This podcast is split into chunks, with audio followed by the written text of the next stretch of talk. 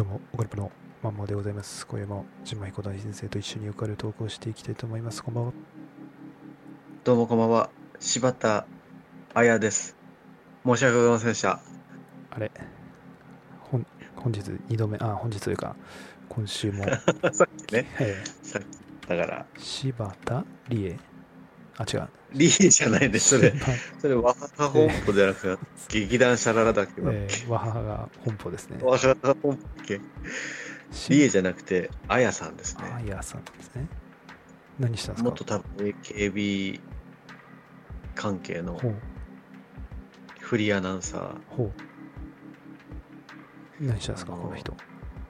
仕事の合間にね、えあの、勉強してえ、はい。あの、日照簿記2級に受かったんだってね。おおすごいですね。そしたら、はいあの、めちゃくちゃ叩かれるっていう。え？なんでですか？かわいそう。かわいそう。なんで、なんでですか？あの、2級取ったから何なんだみたいな。どういうこと？怪我したどういう？資格、うん、資格コレクターかよみたいな。ちょっとなんか日本人病んでますね、だいぶ。おかしくなってきてるよね。何なんですかね。これなんか最近、もうそういうの全部工作員ちゃうんかって私思ってきたんですけど。いや、あのね、うん。大変だよ、日照2級って。で一生二級は大変でしょう。いや、簿記やってたから分かるよ、俺。しょ、うん。大変だよね。だ日、日照、あれ？えー、っと、日照、あれ？全、全、検証、全証、日照って3つぐらいあるんだっけ、これ？うーんと、前景、うん。前照、うん。日照かあ、はいはいはいはい。なんかレベル3つぐらいあるよね。な。うん。で、日照一番難しいじゃん？日照1級はなかなか凄まじい達人だと思うよ。だよね。うん。日照一級、あの、ふみさん、取って確か、あれだったんじゃない？違かったっけ？あれ、公認会計士になったあ、んだっけ？公認会計士だっけ？大学時代。あれ？なって新聞に載ったんだっけ？なんかえ、、税理士？どっち？税理士、税理士。あ、税理士になったの？うん。ああ、公認、そうだね。公認会計士取ったのか、在学中。ーすごいね。確かそう。でも日照二級もすごいわ。だって工業簿記もやらないといけないでしょ、多分これ。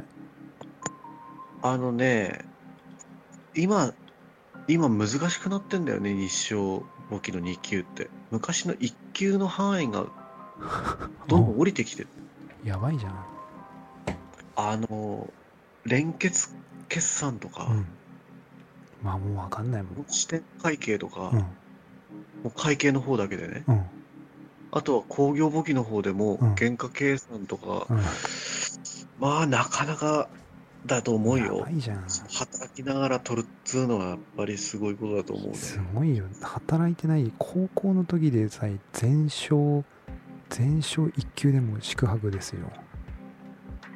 取ったの最後。全勝一級は、あの、うん工業簿記の一級は受かったけど、普通の一級落ちて、会計まだまだ。ダメで、逆、逆、逆パターンで取れなかった。普通工業簿記落ちて、全、あの、普通の、なんだ、会計のやつ受かんのが多分普通なんだよね、多分ね。ああ普通というか、落ちる場合は。大体工業簿記がみんな落ちて、うん取れないっていうのが普通なんだけど、俺逆だったんだよね。周り受かってた？いや、う、う、うちは受かってないよ、全然。あの、ガマ校だからだって。うち仙台商業じゃん。うん。それでもうね、ん。いん？2年生のうちにうん。最初始めてうん。全勝1級受けさせられるのかな？レベルが半端ないね。で、うん。ダメな人は、うん。あれ年に2、3回あるのか ?2 回ぐらいあるのかな？ええ ?3 年生になってもうん受ける人は受けてたんじゃねえかな。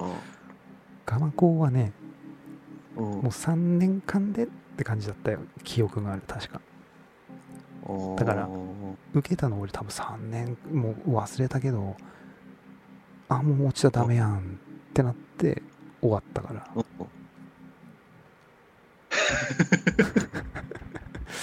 めっちゃでもと全勝1級取る気満々でめっちゃ簿記だけはめめっちゃ勉強したんだよねうん。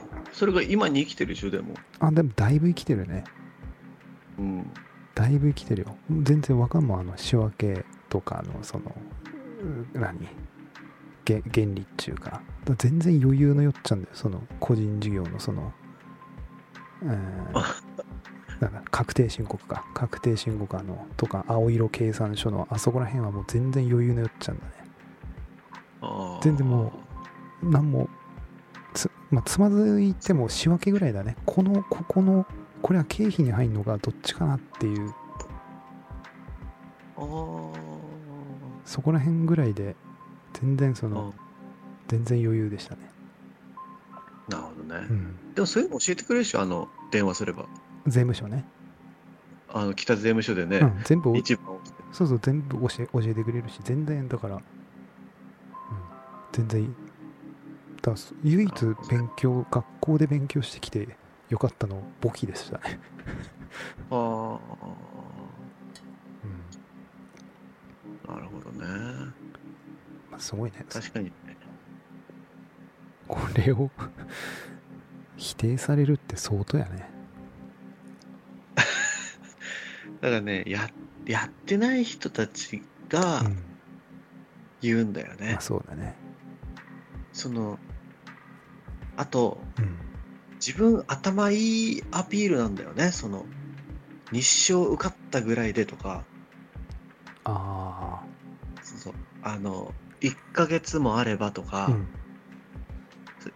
別に受かった人はまあ受かってるだろうけど、俺はもっと簡単に合格できるみたいな、その、学、学力マウントみたいなのを取ろうとするんだじゃない？でも多分さうん。リアルでその人会ったら多分めっちゃめっちゃ物静かだよ多分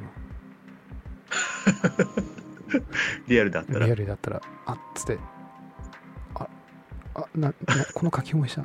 何さんっつったらめっちゃ多分めっちゃこうブンって、そうだねうん。だまともにねまともに付き合う必要はないっすよもうそういう、うん。しかもそう同じように努力して、その、資格を取った人は絶対その人のことはバカにしないからね。その辛さを知ってるから、うんタイツとか。うん、うん取ってない人が何も知らずに言っているんだろうなとは俺は思うけどね、そういうそうやねコメントとか。ヤフー知恵袋とかとか見てもね。うん。うん。まあ気にすることはないんだよね。そうだね。うん。気にしないで頑張っていただきたいですね。SKE48 ですね、なんか眼球がすごいイメージなんだけど、その人。ああん目でっかいね確かに。その、黒目が、グリュイって感じですね そうだね、うん頑張っていただき頑張ってはい。いただきたいですねということで、はい本日はお便りですね、はい。えー、短規模さんありがとうございますとはい。いうことでこれちょっとえっ、と早速読みますけれども、はい。えーこんにちは、短規模ですと。車買い替え、ん買い替えでガソリンかハイブリッドかの家族会議が長引き、決着がつかず、毎日疲れていますと。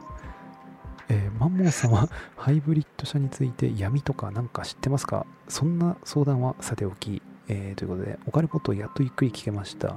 えーアパートの話、話題にしてもらいありがとうございましたと。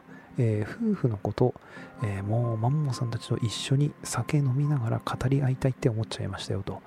えーチンマンさん、旦那を舐めてるわけじゃないですよと。えー甘えているんですと。えーこっちの都合で都合よく解釈しておりますが、えー絶対的な信頼関係のおかげで、えーそして、えー優しい、えー私の性格に呆れたはてなというんでしょうか、えーその旦那さんのおかげでうちは甘えさせてもらっているのですと。えー女もいろいろと、うんストレスとホルモンバランスの戦いで疲れていてなかなか飲みに行ったりとかのストレス発散する機会も少なくててんてんてんと、えーチンマンスさんの奥さんのような女性に憧れもありますが無理無理と、えーそんなにあ本当にいろんな夫婦関係があって楽しいですねと、えーうちらの夫婦の性のいざ講座また聞いてくださいと、えーまたチンマンさんになめてんかって言われちゃいそうなことですがまた送りますということで、えー、短期坊さん課題いただいております。ありがとうございますと、そうだね。えぜひ、何かこう行動を移すときに、ーはい。あこれ、天皇陛下にやれることなのかと。そうですねはい。一度考えてから旦那さんにこう、接していただけるとね、そうですねあ一緒の人間ですから、ね天皇も旦那さんも。そうですね、はい。そうするとちょっとねまた違った展開がそうですねあるかも。しれないということですね、お互いを敬って、え尊敬して頑張っていただきたいなと。ーということですねで、はい。ハイブリッドについてこれ闇もありますね。確かに。あんの？ありますよね。あでもハイブリッドっていうか EV ですかね ?EV って電気自動車の電電気自動電気自動車。だからハイブリッドって要はハイブリッドじゃん？そのなんだえーそので電気と、えーはい。ガソリンのハイブリッドですよね、はいはいはい。でまあ、ハイブリッド燃費がいいの？燃費いい音しないみたいな感じじゃない？ハイブリッド車って。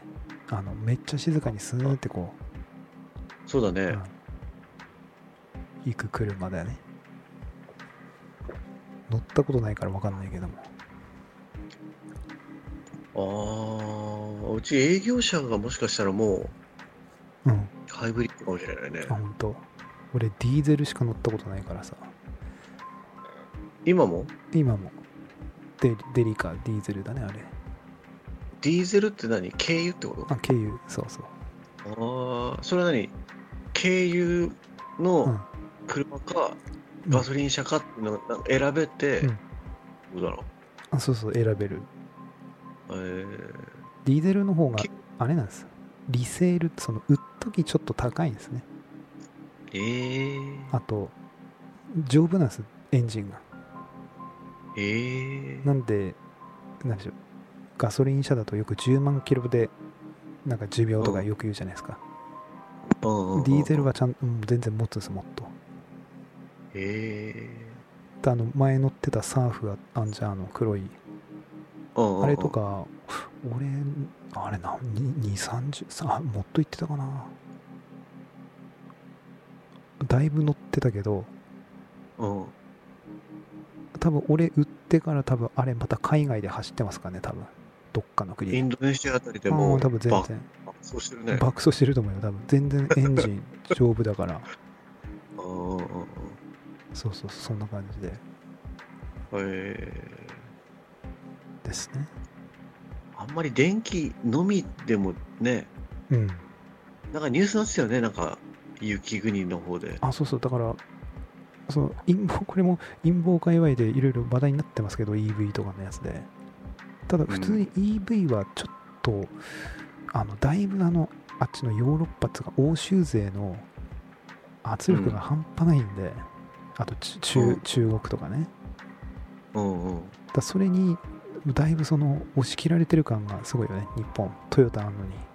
あ EV あ、足並みそうんそうそう。あ足並み揃えてっつうかだからあっちはトヨタ潰しにかかってっかねもえう EV になったらトヨタやばいっすよマジ。モーターやから。モーター。電電気さ、うん。だって、あれ、発電できんの？ちょちょだけ発電できないよ。だから充電すんじゃんだから。イオンにあるじゃん充電すっとこ。あるね。どっち？安安いの？ん何が？EV? 電気の方が。であの EV 車の方が結局パーツがめちゃくちゃ少なくなんだよね。うんモーターだから単純に言うと。だからミニ四駆と同じですね。エンジンあー。エンジンってめちゃくちゃいろんなパーツがこう入ってるじゃんあの中に。うん。だからもう日本のあのトヨタのああいう職人というかね技術がめちゃくちゃ詰まってるんですよねあのエンジンの中には。あといろんなまあ排排気とかなんかそういう。うん。そのパーツいらないですね全部ほぼほぼ。ほぼほぼっていうかはだいぶパーツが少なくなるんです EV になると。モーターだからうん。モーター。エンジンじゃなくモーターなんで。うん。もうパーツがもう全超少なくなるんでだそうなっていくともうトヨタのそのうん。下にいるその町工場の人とかパーツ作ってる。うん。もう職全部なくなるですね。はあ。まあ、それは国が推進してんの？国が推進してるね。だええあのなんだガソリンエンジンの車もうなくそうとしてるじゃん？東京とか。あ、ずっとしてるね。うん。なんだカーボンニュートラルそうそうそうそう。だバカかっていう。お前はトヨタを潰すのか小池百合子みたいななんかいろいろ叩かれてるねだからねなんだっけ。ファースト。そうそう都民ファーストです都民ファースト都の人。あ民ファーストあー、なるほどね。もうちゃんちゃらおかしいですね EV はうん、じゃあ、短距離さんはうんディーゼル車だね。ガソリンでもなくハイブリッドでもなくディーゼラルンクルだね。ランクルではい。お願いしますと、それかっこいいからえね。昔のランクルなんてね。えそうだね今もうランクルあれですよ1年とか2年先らしいですよえ？それは、あの、新しいやつ？新車はああ。だすさまじく高いでしょ？新車のランクルなんて。だ高いね1000万ぐらいするんじゃない？窃盗されるじゃん。あの、うんね、うん玄関と車の間でなんか受信してさ、うん機械で、うん乗ってっちゃうよね。出ちゃう2、3人で来て。うん怖いね。すごいっすよランクルは全然ハイラックスサーフとかでも全然いいですけどねうん。プロボックスでいいけどね、俺。プロプロボックス？プロボックス早いよ。高速で一番早いの。プロボックスかサクシードかウィングロードかみたいな営業車ですから。高速で一番早い地面を這うように、そうそうそだからシート硬いけどね。うまあね。営業車はもう高速マジ超安定しますからね。パー。ンっていや、運転席と助手席はいいんだけど、うん後ろの席きついと思うよ。きついね四角い椅子じゃうんん。硬いよ硬い。そうそうそう硬い硬いそう。はい。ということでえはい。滝野さんありがとうございますとはい。続きましてはい。えーラーさんですねあれ、なんか先週、ええせ先週先週？新写真撮ってもらうように、オファーカメラマンで出てきたラーさんですねが。はい。でラーさんからちょっといただいてラーさんからこはいだいぶですねその以前にえーちょお便りその建築関係のお便りを送りますということで、えー言ってたんですけどそれがですねだいぶすごい長文できて、ほう。でラーさん建築関係なんですよね仕事ねあー。で俺こないだこないだっていつだかはちょっと忘れたけどその家についてちょっと熱く語った時あったじゃないですかあったね、あの、タマホームのさあ、そうそうそうそうそうそうそう謝罪の時だよね。そうそうそうでそれで言ってたのにすごい共感してくれましておでそのおー。あ、じゃあ本本場の人が、そそうだねなるほど。それをちょっとご紹介していきたいなとはい。思いますということで、えーマンモさん、ちんまひこ大先生、こんにちは。いつもためになる放送ありがとうございますと。えーお二人の話を共感したり、大爆笑したり、感心しながら聞かせていただいておりますと。えー先日の謝罪ゲスト T ホームの回で、えーマンモさんが C1 の話をした、しだした時に、音だけダーツから C1 のことまで相変わらず幅広い話題に、えー感心していたところ、えーマンモーさんの口から、えー CG だけではなく内外の通気や換気契約が大事なんだと話し出した時にこの人こんなことまで知っているんだとびっくりした後の森マンの話と、えーやっぱりこの番組最高だなとうなずいてしまいましたと。シーチって何？あの機密ですね。ああ。この C 森マンの話だっけ？森マンの話も確かしたね。その種馬マン。種あそう、したね。うん、したはいはいはい。しました。そうで、そう、シーチは機密の、あの、やつですね。はい。で、私は今まではゼネコンに勤めているのですが、5年前まで約20年間小さな工務店を経営していました。だから、ラーさん、社長だったんですね。すごい方ですね。すごい方で、これ、こんな心霊写真のカメラマンをお願いしてる場合じゃないですね、これ。そして聞いてくれてんのもすごいね。非。常に申し訳ないですね、これ。だね。はい、で私の工務店では C 値0.2程度。これすごいですね。これすごいです。0.2って、それは、それはな0.2っていうのは、まあ、すすごいすごいっていうことだけ。すごいで保ちつつ、え外壁側の通気及び内壁側の通気で空気を循環しながら、え機械換気で空気を計画的に入れ替える住宅をメインに作っている時期がありました。これは素晴らしいですね。で、えーこの当時でもインナーアウターの通気を取り入れた家づくりは加盟店形式のメーカーがかなり力を入れてやっていましたが、えー基礎断熱の部分やインナーの回し方、えー根本的な断熱材などの建建材が私の好みと違っていたりしたのでそこには加盟せずに仲間の工務店や設計士と研究しながらオリジナルな工法を取り組んでいたのをその放送で思い出しました。これはですねラーさんガチモノですねこれ。ガチ？ガチ。ガチ勢？ガチ勢？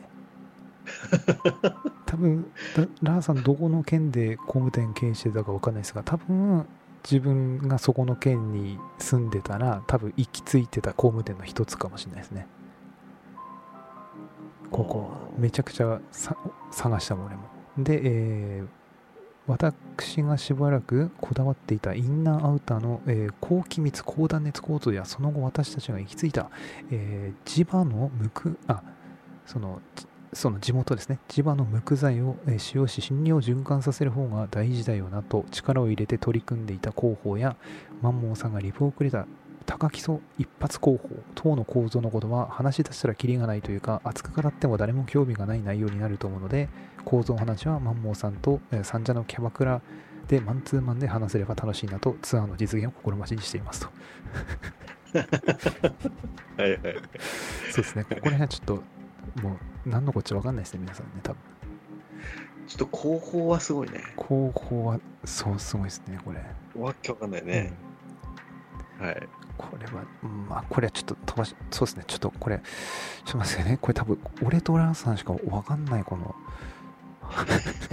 えっとあえーえーあそうですね、えー結局その地元の工務店が一番という話になってしまいますが価値観は人それぞれなので、えーハウスメーカー量販住宅メーカー、えー地元の工務店の違いと家づくりの第一歩的なところを書いてみようと思いお便りさせていただきましたと。ここからですね。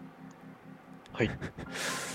えーまず量販店、まあ、量販住宅メーカー、えー謝罪ゲストでも登場した、えーパワハラとキムタクで有名な T フォームや、えー、エイダ設計。まあ間設計ですね。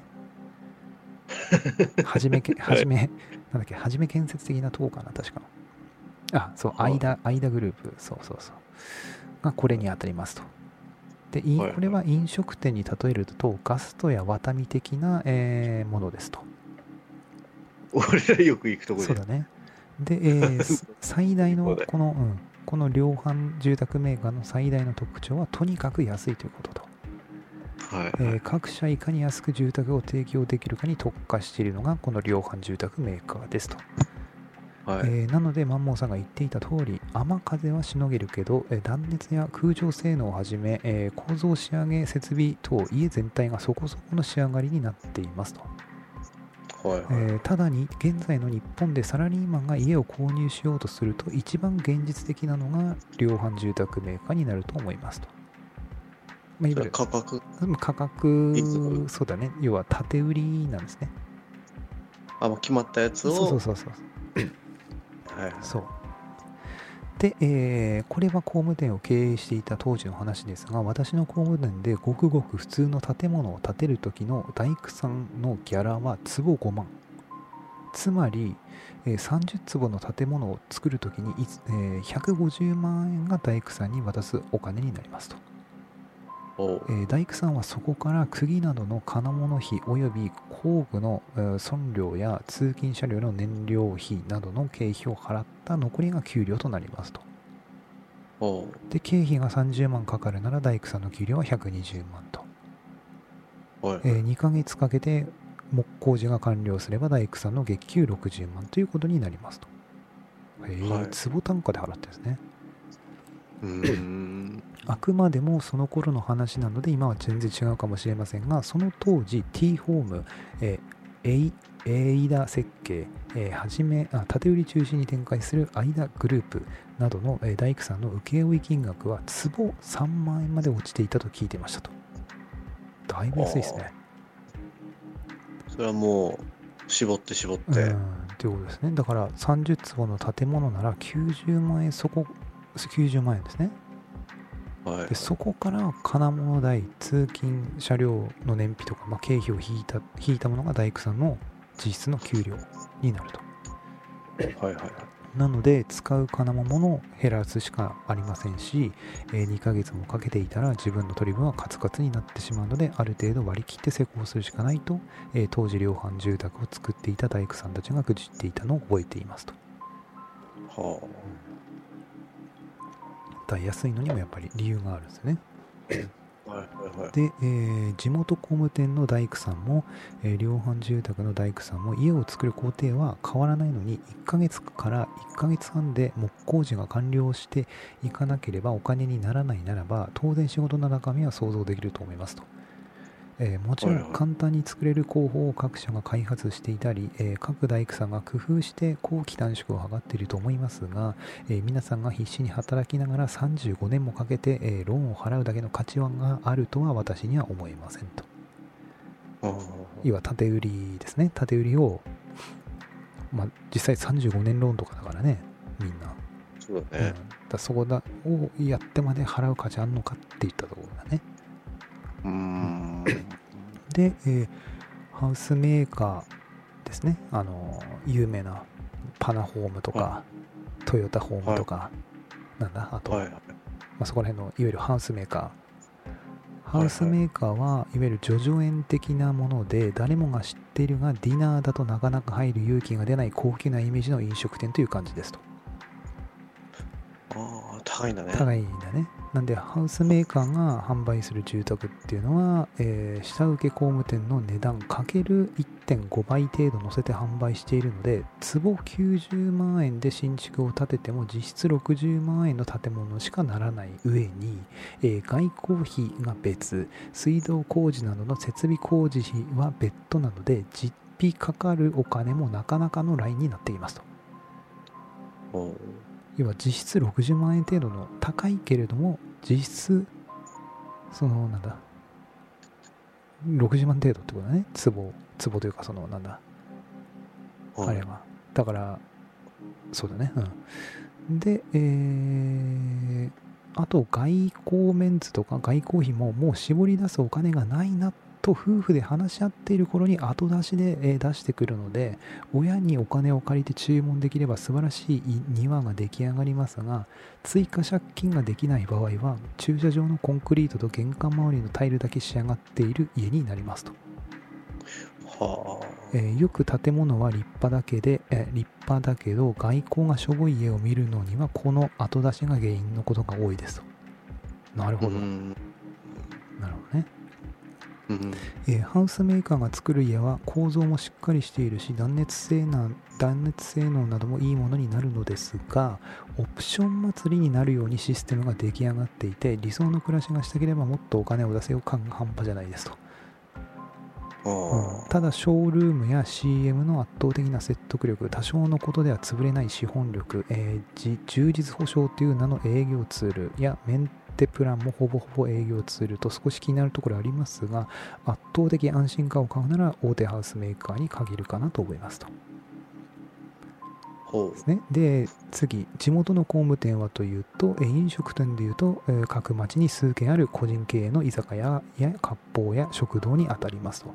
えー入りづらいながらも、えーのれんをくぐり店内に入ると、店主の人柄、えー提供される料理の全てが感動するレベルで美味しかったり、内装も居心地が良く、えーその道、あその店を知れただけで幸せを感じれるようなお店もあれば、態度は悪い、味はパッとしない、えー割にはなぜか、えー何人かの常連がいて何十年も商売ができている、えーどの町にも必ず1軒あるかないかぐらいが不思議なお店もある、えーとにかく当たり外れがでかいのが地元の工務店になりますと、う。うん。えーマイナスな方から書くと後継者がいないことが多い。これはあの俺があの選んだ工務店も後継者いないっつってましたね。はやっぱ後継者問題がすごい言ってますね。工務店さん。あ。働き手がいないんだ。うん、要は後継ぎがいないみたいなね。だその職人同士で集まっていろいろどうすかっていいろいろ話し合ってるみたいだね。はいで何か一つのトラブルで会社を畳まざるを得ないぐらい、えー追え追えない可能性もあるぐらい資本面が弱いと。なので建てた後のメンテナンスを頼めなくなる可能性が大手よりもありますと。えーかっこ工務店が廃業した後、瑕疵が発覚した場合、えー工務店相手に修繕を頼めないので、瑕疵保証会社などに頼らざらん頼らざる得なくなりますと、えー新しい広報やデザインなどにかなり疎い会社が多いと。えー金融機関との連携がないので、ローンは、えー施工主、えー自身が全て段取る必要があると。なるほど。えー中間打ち合わせなどの決まりがないので、アワードにことが進んでいくと。なるほど。えーいうデメリットがあるんですね。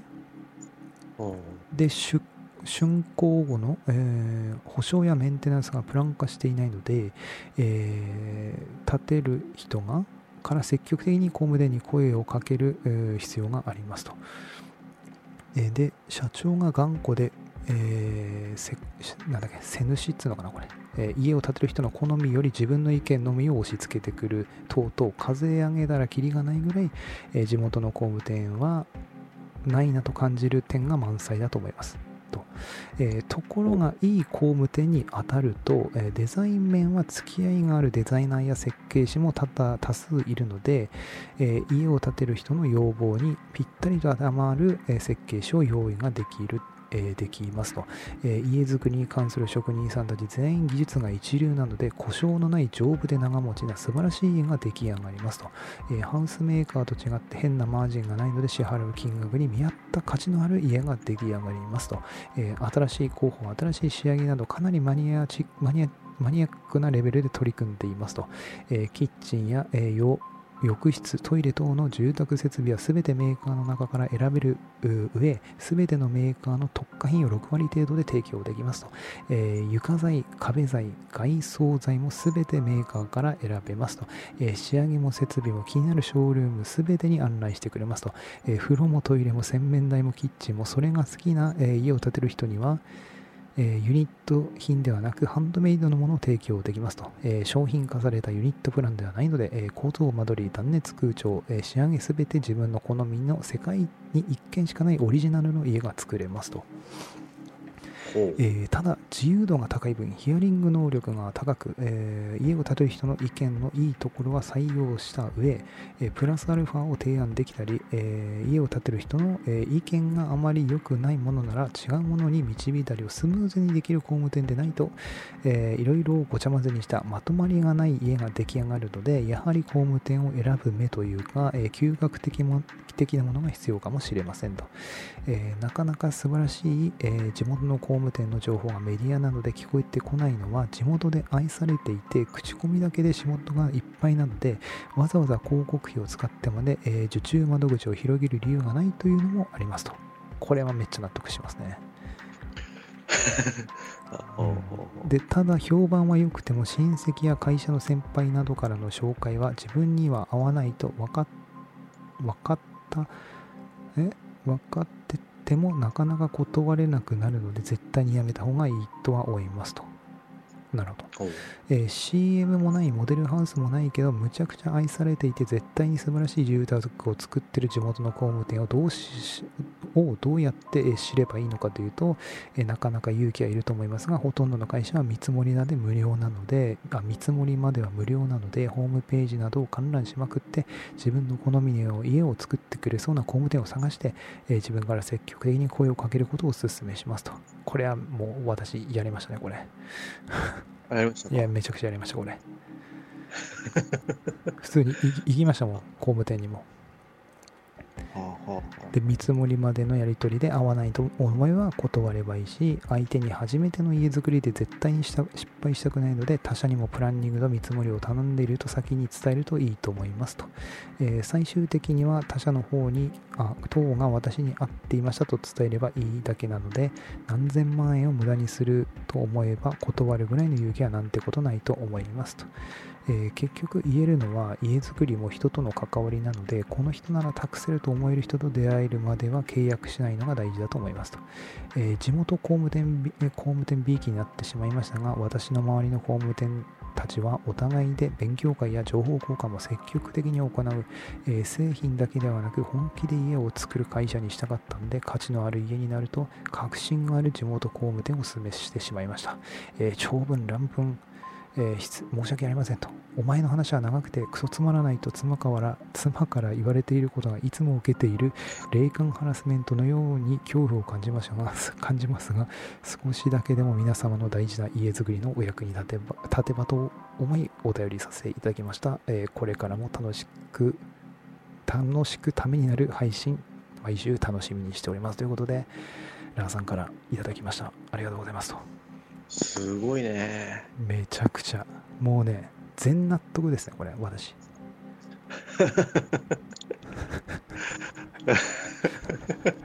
そしてそしてなんだ、はい。あ。あつ追記も来てた。追記。長はい。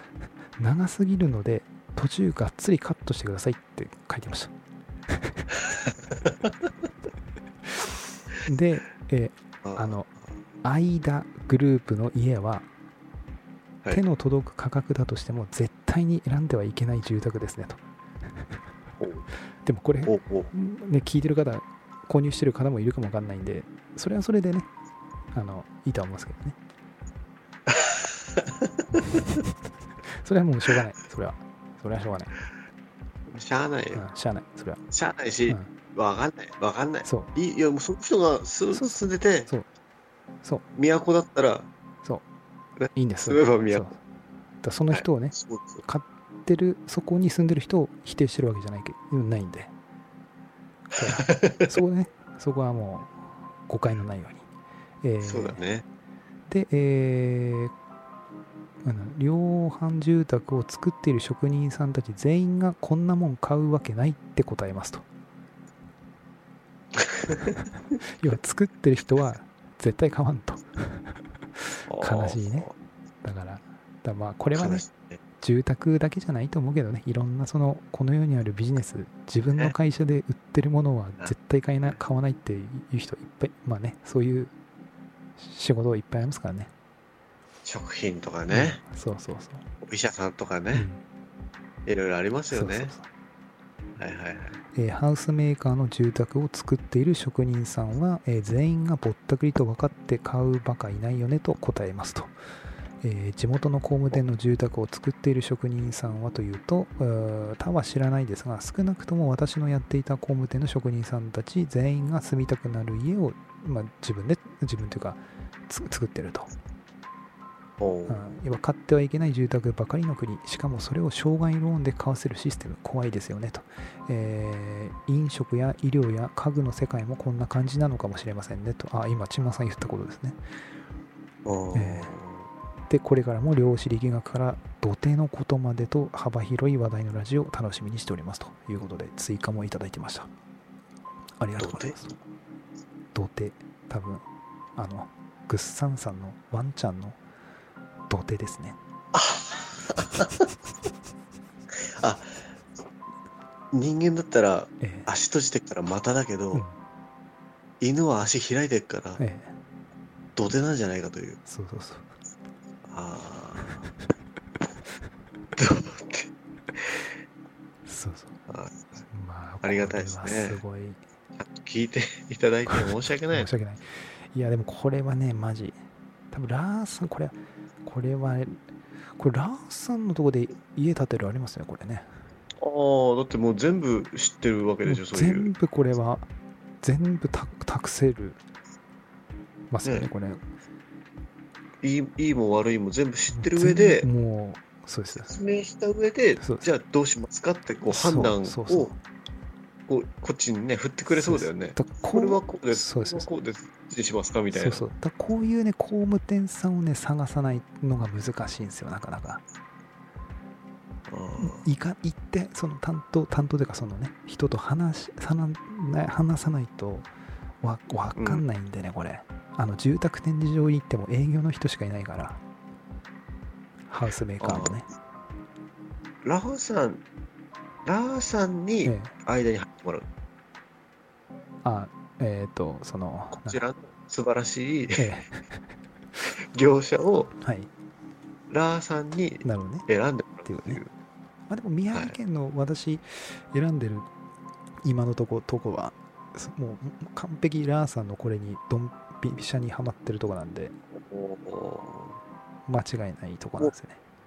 土地が見つかればもあもう全然もう全部ラーさんがこれ今お伝えてもらったことその要はハウスメーカーはこうで、えーいわゆはい。る量販店のこういうのがあって安いけどとかもう全部言ってくれる人その俺がその決めてる人も全部。全部言ってくれる人、めっちゃマニアックなの。そして家のことについて。もう話し出すと話止まんないんだよ。もうあの好きすぎて。う、ね、温産温さんわ若いあー温さん温さん温さんなんだけどもうだからうん家のことになってくともうもう何？もう楽しすぎて多分その話が。もう止まんないのよ だからもう。の。すごいね。転職なんだろうね、うん。その人のね。だ午前中に打ち合わせというかそのい行くじゃんそこに、まあ、うん。9時半とか10時ぐらいに行くともう昼ぐらいまで2時間ぐらいずっとお茶飲みながら。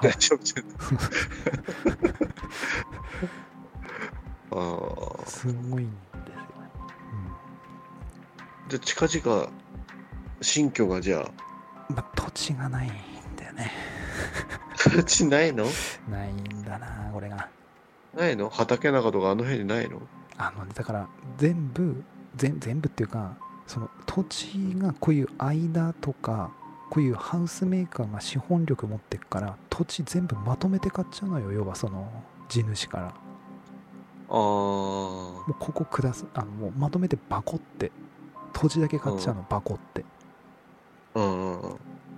で売るそ売る方はえまとめてバコって買ってくれるからら楽なんだよね、どうせで、道とか市道とか作って、4、5軒建てて。そうそうそうそうそう。はいはいはい。だ売る方は関係ないじゃんそのどんな家建てようが。うんうんうん、だからもう全部土地をねこういう大きい大手が全部土地だけ買っていくんだよねじゃあもう、個人から買うしかねえってこと？だこうだからんその建てえっ、とうーんともうなんだろうね。今建っている家。要はもうボロとかをボロボロの 家うん。で人がもう亡くなって、そこを保護して、更地にしてうん。建てるしかないってことね。こはだから、うん、もう家が建ってる状態で買うとかうん。だそれを壊してもう古いから100万円とか200万円払って撤去して、うん。とかやんないといけないからもうなかなかね。ああね大変だねじゃあ。そうだからちょっとねだからどうなるかですね。地元のなんかねえのあのアートホームとかにさ、うん。土地ないっすか？みたいなかなかあのあっても結局建築条件付きっていうその要はなあ決まってんだ全部。そうそうそう会社で使ってないここの業者で建てないとダメよっていう。もうその時点であの外れるから俺の中ではもう。いいところは大体建築条件付きなんですね。ああいうね。大野原とかないの？だ大大ヶ原大ヶ原の方とか。ないあの意外にないよ。あ結構たもう赤負け赤負けからピンポイントで買ったら。だ大あもうアパートとか建て建て建てたりするからね。あうんなかなか難しいんですよ。ーでもそっちの方がいいっしょ。まあ。例えばさ岩あの一丁目とかさ、うんあっちの方とか嫌でしょ？そのうーん。小学校地形けどさ、駅から遠いと何かの時不便だよね。子供がなんか高校行くとかなった時とか、まあね。まあでもそあとはまあでもそこら辺しょうがねえかなとかね、まあ、あともう少ししたらまた乾くかなとかね。その、うん、結構今ピークぐらいなんと思うんだよね多分ね。うんあとどんどん人口減っていくはずなんで。ああそうだね、うん。そうあですあ青爪とか高そうだしね。ね、だから震災がやっぱ起こってからやからそれ,、ま、それが、まあ、もっとたらればですが震災なかったら全然多分空いてたっすよこっちら辺も多分。普通に余裕で空いてたと思う。多分。うん震災後だからもうおかしなことになったのは、